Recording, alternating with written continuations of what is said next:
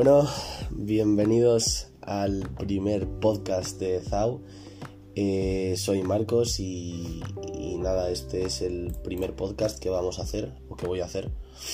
Ya invitaré a más gente y traeré invitados, pero bueno, este es el primer podcast perdón, que, que voy a hacer.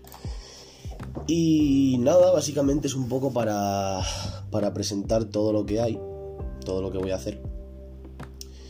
Básicamente, bueno, van a ser podcast cortitos, van a tratar de todo, desde filosofía, desde psicología, desde teoría política, desde comida, cualquier cosa que se pueda eh, tenga la suficiente idea de hablar, ¿no? Por decirlo así. iremos poco a poco, iremos poco a poco hablando de ello y eh, comentando todo lo que todo lo que pueda salir. Bueno, también comentar que estoy grabando con el móvil el podcast. Ahora lo estoy grabando. Tengo pensado también hacer mis pinitos en Twitch. Y eh, nada, a priori parece que todo va bien y parece que todo va sobre ruedas. Eh, nada, lo que comentaba al principio va a ser un podcast mm, más eh, cortito, más mucho más dedicado a temas más especiales. y, luego, em, pues nada, iremos, iremos tocando otros temas más específicos, mucho más específicos, más puntuales aún, para luego ya dar paso a invitados y que nos den la opinión eh, de muchos otros temas de los que se nos pueden ir presentando en, en el podcast. Y nada, creo que este va a ser un podcast bastante cortito, de no sé de cuántos minutos, pero va a ser un podcast bastante cortito. Y nada, era un poco eso, para presentar, para decir qué vamos a hacer, qué, qué vamos a hablar y cómo va a ir todo esto, o si va a ir siquiera, porque igual ahora se me va la pinza, no me gusta y pues no me sale los cojones volver a hacerlo. Y nada, eso también para ir un poco cogiendo más de soltura, más de confianza con, con todo esto y nada, lo que os decía, los temas es que pueden ser desde comida, desde videojuegos, desde arte, desde libros, desde Fórmula 1, desde María, es que puedo hablar de todo, o sea, va a ser un va a ser como mis notas mentales, por decirlo así, ¿no? Y, bueno, nada, eh, hoy quería hablar también un poco de todo este el tema del, del cannabis y cómo, cómo se está cómo se está poniendo de, moda últimamente todo esto de la, de la marihuana. que, la verdad es que yo no consumo usualmente, pero eh, sí que es verdad que, que me encanta bastante, me, me, apasiona bastante saber tanto del tema, ¿no? Y, y nada, eso básicamente pues hablar un poco, también responder algunas preguntas que me han ido surgiendo estos días, durante... Es que hay, mucho de lo que hablar. Y, me gustaría empezar hablando de lo del, de lo del, de lo del CBD. A ver, la verdad que la, sensación, antes de empezar, la sensación es bastante rara porque estoy hablándole a un, a un puto micrófono en, la mesa de mi habitación. Es bastante gracioso que esto, no sé, sinceramente no sé si lo va a oír alguien, pero bueno, esto es más para mí, para dejarlo como un legado de todo este tiempo que estoy viviendo, que para, que para alguien en especial. Y, nada, pues, pues eso, me, gustaría, la, la, verdad, empezar hablando de todo el tema este del CBD, porque hablas con la gente y te dice, ¿no? Porque el CBD tal es como es como como el antagonista del THC que todos sabemos que es el tetrahidrocannabinol que es lo que te da este este subidón y este hype no de un clásico de adolescente sabes no pero mm, hay gente que te dice que es muy muy bueno que contrarresta y tal y hay otra gente que todo esto lo, lo, lo toma como más como un rollo medicinal, como un rollo de aceites, como un rollo de tinturas, como un rollo más eh, sibarita, por decirlo así. Y a mí me gustaría también dar un poco mi opinión respecto a esto, porque ahora se está frivolizando muchísimo, con la excusa del CBD se está frivolizando muchísimo con la marihuana. Y que no se engañen, la marihuana no es buena. O sea, ¿Cómo va a ser bueno? Lógicamente no va a ser bueno meterse, meterse humo a tus pulmones. Sea, sea marihuana o sea... Es que cualquier cosa, te quiero decir. No, no es... No es... No puede ser bueno. Es imposible que sea bueno. Entonces, también me hace mucha, mucha gracia la gente pues que frivoliza con el hecho de que, de que sigue siendo bueno. Si podéis absteneros de hacerlo, hacedlo. Yo me puedo abstener de hacerlo y no lo hago por eso, precisamente, porque no me... O sea, puedo hacerlo en momentos puntuales, pero sé perfectamente que no está bien. Y, precisamente por eso... perdón, precisamente por eso quería hablar de ello. Eh, el CBD, el cannabidiol, más o menos según lo tengo entendido es como una especie de cannabinoide de los miles y miles y miles y miles que hay que eh, tiene mm, más virtudes terapéuticas, rollo dolores musculares, depresión, etc. Y como que mm, el cuerpo lo acepta mejor. Pero esto no quiere decir que sea bueno. Y mucha gente lo está frivolizando. Y con frivolizando me refiero a, no, es que sí, bueno, le, preguntas a alguien y te dice, no, es que tal, eh, porque sí, yo consumo, yo consumo CBD. Y joder, pero es que piensas, dices, consumo CBD y suena como si dices, consumo ibuprofeno, ¿sabes? O sea, pero realmente no es así, realmente el, el, CBD es malísimo. Y no, y no digo que sea malísimo respecto a, a que sea malo, malo de decir, está matando a nuestros niños y, ¿sabes? No, las típicas cosas que, que se dicen de cualquier droga o, eh, o, cosa que tenga efecto, objeto que, que, produzca un efecto psicoactivo. No es que sea malo a, nivel, a ese nivel. Es que eh, es malo porque es lo mismo de antes, es marihuana. Y la marihuana no es buena, o sea, no es bueno meter al cuerpo cualquier agente que no, que no, que no aporte a tu salud, ¿vale? Y el CBD sí, eh, es como que te da, según tengo entendido también, eh, como que te da un high, pero no te da un high de decir, es que voy hasta el culo, tal cual, no, simplemente es como, bueno, eh, me siento relajado, es como esa relajación que te sale cuando te tomas tres copillas de vino, pues igual, eh, me siento relajado, me siento bien, me siento, me siento en ataraxia, en placer, ¿sabes? Pero, pero no, no, realmente no creo que, no creo que, que sea tan, tan como eso. Simplemente yo para mí es como más, eh, un efecto más mental, más... Eh, mucho más como decir, joder, estoy relajado, no pasa nada, fuera problemas, ¿sabes? Voy a dormir. Es como más, mucho más chill. y creo que esto también ha, ha, contribuido a que se frivolice mucho con el tema del cannabis, porque el CBD permite que eh, todas estas personas que antes o no fumaban o tenían una muy baja tolerancia al, efecto de todas estas variedades eh, de, de María, de THC y... ¿Sabes? Pues es como que les permite, a esas personas con baja, con baja tolerancia, les permite que, que todas esas variedades no tengan que fumarla. Es decir, no, les pegue el típico colocón de quedarte en el sitio, ¿sabes? Simplemente les permite hacer una vida normal. Y eso está contribuyendo, como estaba hablando antes, a, a, a, que se normalice. A que... O sea, no que se normalice, porque debería estar normalizado el consumir marihuana. Claro que debería estar normalizado, igual que lo, lo está normalizado consumir tabaco pero lo están normalizando de una manera muy masiva, o sea, nos lo están inculcando, ¿vale? Porque hay una diferencia grande entre normalizado e inculcado. Si tú lo inculcas algo es porque estás promoviendo o, o, como eh, diciendo que no pasa nada por hacerlo, que lo estás haciendo, sabes que tiene sus repercusiones, pero eres consciente de ello, no eres un niño de 5 años para saber que no está bien.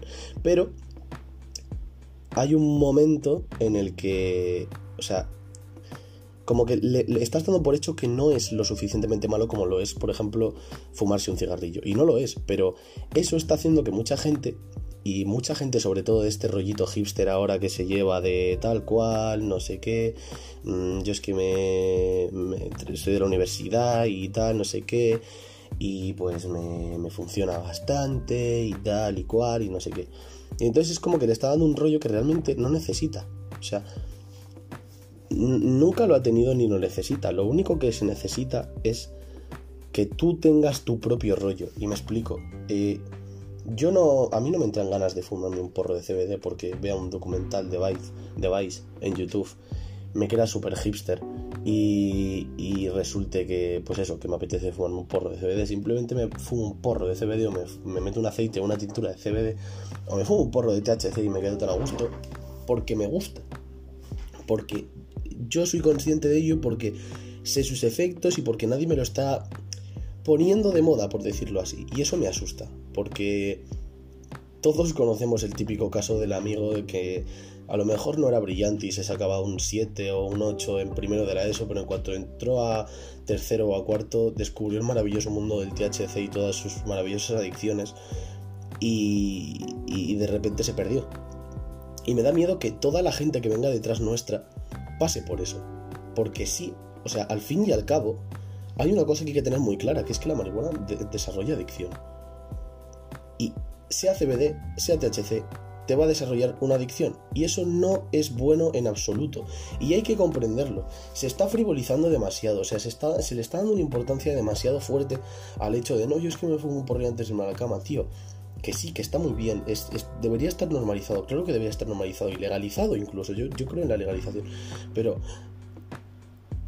no, o sea, eh, al fin y al cabo, te estás volviendo un adicto. Fumándote un porro todos los días yéndote eh, antes de irte a la cama, te estás volviendo un adicto. Y eso no está bien. Entonces, yo creo que, que es un poco toda esta amalgama de, de, gente que ahora está mucho más metida en el mundillo y que como que lo está promoviendo y a mí me está dando la sensación de que lo están promoviendo demasiado. Y hay gente, por ejemplo yo, o sea, yo no, en plan personalmente yo no, sino chaval estándar que va a cumplir la mayoría de edad y que tampoco le importa descubrir mucho algunas cosas y tal. Y eso eh, puede, puede afectarlo. O sea, me explico, no es que pueda afectar, es que eh, es lo que hablaba antes, que a lo mejor yo me puedo perder, a lo mejor yo no sé, no tengo la visión de consumo y tolerancia responsable que tienen otras personas, porque tú, por ejemplo, ves un podcast en el que yo veo mucho, por cierto, que es Coffin the Couch, y, y Caco, en el mismo momento en el que se enciende un peta, dice: Chicos, cuidado, consumo responsable. Dice: Si ahora mismo estoy viendo esto y os vais a salir un porro de hachís, consumo responsable. Pero es que tú no, o sea, yo puedo advertir del consumo responsable y os puedo decir consumo responsable y de hecho os lo, promuevo, que no hace falta fumar como un carretero. Simplemente con tu, con tu dosis justa puedes hacer maravillas. No hace falta pegarse 6 o 7. Y eso trae problemas. Trae bastantes problemas. Entonces, por eso no quiero que mm, también se frivolice con el tema. Y es que estamos, vamos a dar lugar en ciertos casos, o tengo miedo que vayamos a dar lugar a generaciones y a gente que no, no, no entiende el consumo responsable y no acepta el hecho de yo puedo hacer lo que quiera. ¿Vale? Entonces, eh, eso me molesta, me molesta bastante, por una parte. Y por otra parte también me molesta bastante, no, no es que me moleste bastante, sino que me parece perjudicial que, que bastantes, bastantes, bastantes personas se lo tomen, o sea, lo defiendan a muerte. Y me explico. Sí, repito, sí, está muy bien, está, debería estar normalizado, legalizado, todo lo que tú quieras, pero no hace falta que lo defiendas a muerte. Yo, repito, he sido consumidor, pero no, o sea, no lo defendía porque sabía perfectamente que estaba mal. O sea, no es que esté mal, sino que no puede ser bueno para tu salud. La gente que lo dice, no, es medicinal, tal cual, no sé qué, prefiero esto antes que un pitillo. Pues claro que prefiere. Todo el mundo prefiere esto antes que un pitillo, porque es más sano. Todo el mundo sabe que es más sano. No hace falta que lo repitas 50 putos millones de veces, te quiero decir. O sea, no es nada necesario. Y sin embargo, la gente lo sigue haciendo. Pero bueno. E, era, era un poco de la opinión que, que, venía, que venía a contaros. Y, eso, no sé, tampoco es que tampoco es que me apetezca mucho dar dar mucha cera pero me apetecía hablar de ello me apetecía soltarlo un poco me apetecía darle un poco de bola y, también me gustaría hablar un otro ratito no sé cuánto llevo de podcast pero bueno me gustaría hablar otro ratito eh, de Assassin's Creed y bueno por cierto antes de seguir eh, me gusta, o sea, me está gustando bastante el hecho de, estar hablando yo solo y la verdad que me, está relajando bastante, me está ayudando bastante. Pero bueno, eso, me gustaría hablar de videojuegos y más expresamente de Assassin's Creed. Assassin's Creed, bueno, todos sabéis lo que es Assassin's Creed en una serie de videojuegos, tal cual, no sé qué, tiene 10, 12 o 15 videojuegos principales y otros y pico mil spin-offs. Y bueno, luego tiene una película y tal. Y, básicamente el juego comienza con un chaval que se mete en un Animus. Y, y entonces, pues eh, es como que hace un recorrido a base de sus genes, en la industria abstergo, hace un recorrido a base de sus genes, el primero creo que es, si no recuerdo mal, con Altair, y, comienza a explorar todos sus antepasados y toda su historia. Eh, al principio lo hace con Altair y luego lo hace con Enzo. Y todo esto eh, crea como una imagen de, templarios, de evitar que los templarios hagan con la riqueza, con el fruto del Edén, con los fragmentos del panteón, etc. Y todo eso tú lo vives desde jugador, desde el punto de vista de jugador, desde la vida real. Y diréis, ¿por qué eh, me está hablando este tío así de repente? En plan, me ha cambiado el tema tan drásticamente y me está hablando de Assassin's Creed. Bien, es fácil a mí me encanta la manera de ver la historia de Assassin's Creed. Y justo ahora lo estamos dando en, psicología. Y me, es que me flipa, te lo juro. Me, flipa la manera de cómo Assassin's Creed le da la vuelta a la historia y te hace vivir la historia. Te hace destacar entre toda esa amalgama de recuerdos. Es que me, encanta, de verdad. Y, de hecho, un, tema, un primer tema a destacar es el, propio hecho del Animus. Eh, esa máquina, o sea, eh, fue el primer gran acierto de, Ubisoft. De los pocos que ha tenido, porque he tenido muy pocos y si alguien que, controle todo este tema me está oyendo, aunque no me oiga nadie, pero bueno, si alguien que controle de este tema me está oyendo, en serio, o sea, eh, Ubisoft, el, único gran acierto, o sea, de los únicos grandes, aciertos de, la historia de, Assassin's Creed, es como incluye el Animus, que, de hecho ni estaba guionizado en la primera alfa del juego, y que eh, ha, dado una, o sea, les ha proporcionado una manera eficaz para transportarnos a otras épocas, a darnos un valor histórico y cultural flipante. Y, todo eso se concluye en otras dos cosas. Lo primero en que junto con los otros símbolos y junto con el triángulo, junto con las armas, la hoja oculta y etc., que ya hablaremos de hecho más tarde, eh, me parece que le da una caracterización a los fans grandísima. Porque yo, o sea, tú sabes si una persona es fan de Assassin's Creed porque tiene el, la del Animus, por ejemplo, en su mochila. Y, lo sabes perfectamente, es un, es un ejemplo. El hecho de meterte en el Animus es algo que te caracteriza como jugador. Y, además es, lo que os estaba diciendo antes, que le da un valor histórico y cultural a todo el tema del juego, que aparte de ser entretenido, porque aunque la gente no lo crea y aunque la gente esté hasta la polla, porque yo también lo estoy, pero me lo estoy jugando, el Odyssey me lo estoy jugando. Y, aunque la gente esté hasta la polla, realmente le da un valor histórico y cultural tremendo. ¿Por qué? ¿Por qué ¿Y por qué es tremendo? Realmente no es tan tremendo como lo estoy poniendo, o sea, si por sí solo no lo es. Pero es algo que cada vez en esta sociedad, cada vez en la actualidad nos falla. No recordamos, no nos acordamos de nuestra cultura, solo nos acordamos de nuestra cultura cuando estamos oyendo un podcast de un chaval que habla sobre videojuegos, me explico. O sea, nadie piensa en la cultura en su día a día. Y si lo hacen, te llaman friki.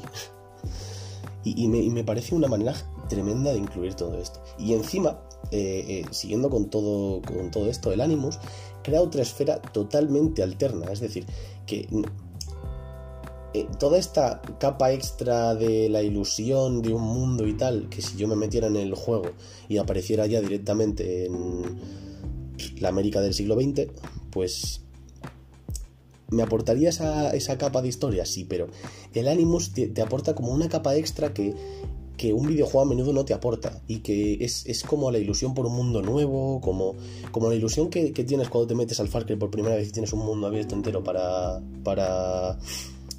Para explorar. Pues es lo mismo, pero dentro del propio videojuego. Y, y, y, y es la ilusión por, por, un mundo nuevo, por esa historia con mayúsculas que, que, que se viene cada vez, ¿sabes? Y, así al empezar el juego, pues bueno, se nos introduce en Abstergo, que es la, compañía que todos sabéis, y con ese encima nos crea un clima de incomodez que no nos deja tranquilos. Pero eh, al introducirnos en ánimo, los desarrolladores crean una evasión dentro del propio juego, como una ilusión que realmente no sabes lo que va a pasar. O sea, es decir, en ese tubo, en ese Animus, no sabes lo que va a pasar. Entonces todo esto es, nos, proporciona una inclusión total e inconsciente, que es lo mejor, de toda nuestra atención y nos cambia totalmente la manera de pensar en la época. Y eso lo hablaba muy bien Dayo, lo hablaba muy bien Dayo, que es uno de mis referentes también respecto a cuando empecé, cuando quiero empezar a hacer esto. Como referente lo tengo a él porque es un buen periodista, es de los mejores periodistas que, tengo, que, yo escucho. Y, eso, me parece que... Mm, que, que Dayo lo, hacía muy bien en un vídeo hablando de Blizzard y decía, ¿por qué por ejemplo el Overwatch ha triunfado si tiene muy pocas muy pocos DLCs y muy pocas variaciones en el juego y muy pocas variables y el Paladins que tiene muchas más y está creada por la comunidad con lo cual tiene el plus de, de saber lo que queremos no ha triunfado tanto perdón que estoy retarrado Uf. Y, y eso decía ¿por qué Blizzard nos gusta, ¿por qué el Overwatch, por ejemplo, nos gusta tanto y el Paladins no? Y es, por, por, ejemplo, uno de los puntos que hablaba era que antes de empezar a la sala de juego, de salir a jugar en la sala, los elementos eran interactivos, es decir, podías grafitear, podías romper una lámpara, podías tal. Y toda esa interacción me parece que el, el Assassin's Creed, el juego, lo hace muy bien porque justo antes de meterte de la historia principal, que es todo lo que todo el mundo conoce de Assassin's Creed, es el salto de fe, etc, etc, todas estas cosas, la vida en la historia, nosotros podemos caminar como en el 4, en el, en el del Black Flag, en el de los piratas, podemos caminar por las oficinas. Eh, eh, inconscientemente nos estamos creando un clima de seguridad, ¿sabes? Es como que ¿Sabes? E, e, antes, antes de entrar a la historia, mientras está cargando el juego, te meten documentos de la época, es como que te cambia la, manera de pensar. Y eso está genial. O sea, de hecho, creo que puedes caminar por la. Eh, la sede de Canadá, puedes subir hasta la parte de arriba del edificio. Es maravilloso. Y la gente es que te lo juro, Ubisoft tiene malísima fama. Cuidado, que se la merece, ¿eh? Pero tiene malísima fama. Y la gente a veces no le da una oportunidad a estos juegos. Y me parece genial, pero genial, genial, genial. Y, nada, esto es un poco como que también demuestra que, todos los creadores no pensaban que la inclusión y la esfera de este lore que, que Assassin's tiene es que no debiera ser total, sino que la libertad siempre es opcional para ti, pudiendo así como desarrollar una historia paralela o una inclusión y tal. Y la verdad que me gusta bastante. Y, y luego después te metes de lleno en uno de los temas más importantes y más reconocidos, que es eh, la emulación histórica, la rememoración y tal. Realmente es solo, o sea, yo, yo os hago una pregunta, ¿realmente es solo la, rememoración? O sea, desde el principio se ha intentado dar a ese inscrito un valor prácticamente didáctico con muchas personas, lo cual es muy lícito, pero cuando te metes en el ánimo sufres una resocialización que flipas, o sea, la ropa, los edificios, la actitud de la gente es tremendo, todos los símbolos, los símbolos de los cuales ya os he dicho que os iba a hablar y y es que es genial, o sea, eh, nos ha creado una, o sea, yo como fan tengo una, una inclusión maravillosa.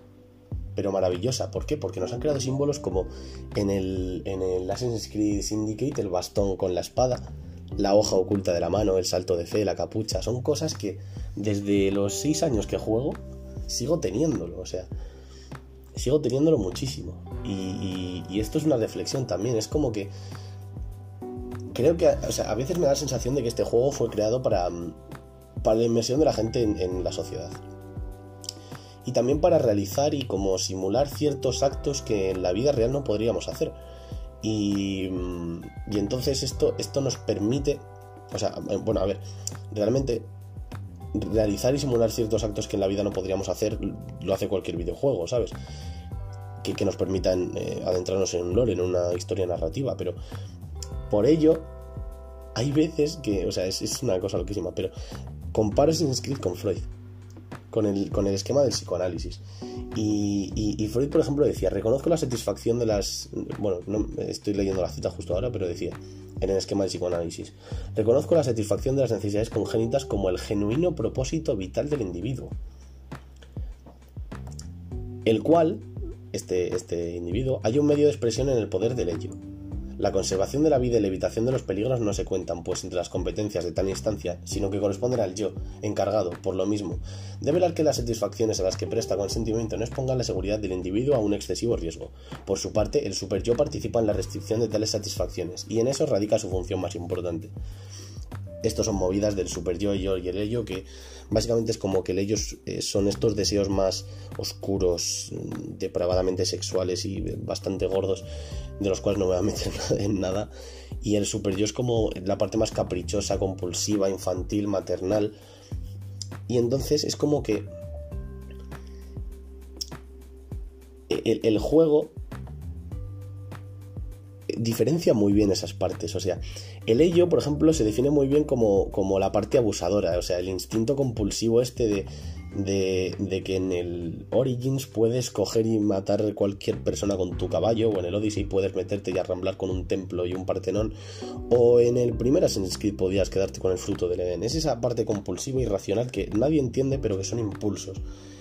Y, y, y, y luego tienes la parte, por ejemplo, infantil, de, exploración, esa parte infantil con ganas de aprender y tal, que, es un juego, al fin y al cabo es un juego de mundo abierto. Y por ejemplo te permite ir a, en el Odyssey a una isla, luego a otra, luego ir a Jerusalén, luego volver a Francia en barco, entrar a una tienda y, es como que el yo que eres tú realmente, es, eres tú jugando, te lo haces combinar genial. Y, todas esas tendencias me, me, encantan, la verdad. Me encantan como, como Assassin's Creed lo, lo parte y lo, y lo, hace igual y ecual para, para todos. O sea, lo, le, da una manera bastante, bastante, bastante guay. Pero bueno, eso, no sé cómo me ha quedado. Creo que me ha quedado demasiado, o sea, no sé, no sé. Mm, al final, creo que la, esta primera experiencia, esta primera toma de contacto me ha gustado. Y, y, y nada, más o menos de este rollo irá. Creo que el próximo día hablaremos de cine puede ser, de Fórmula 1 puede ser, de comida puede ser, de, no sé, mm, de videojuegos, de youtubers.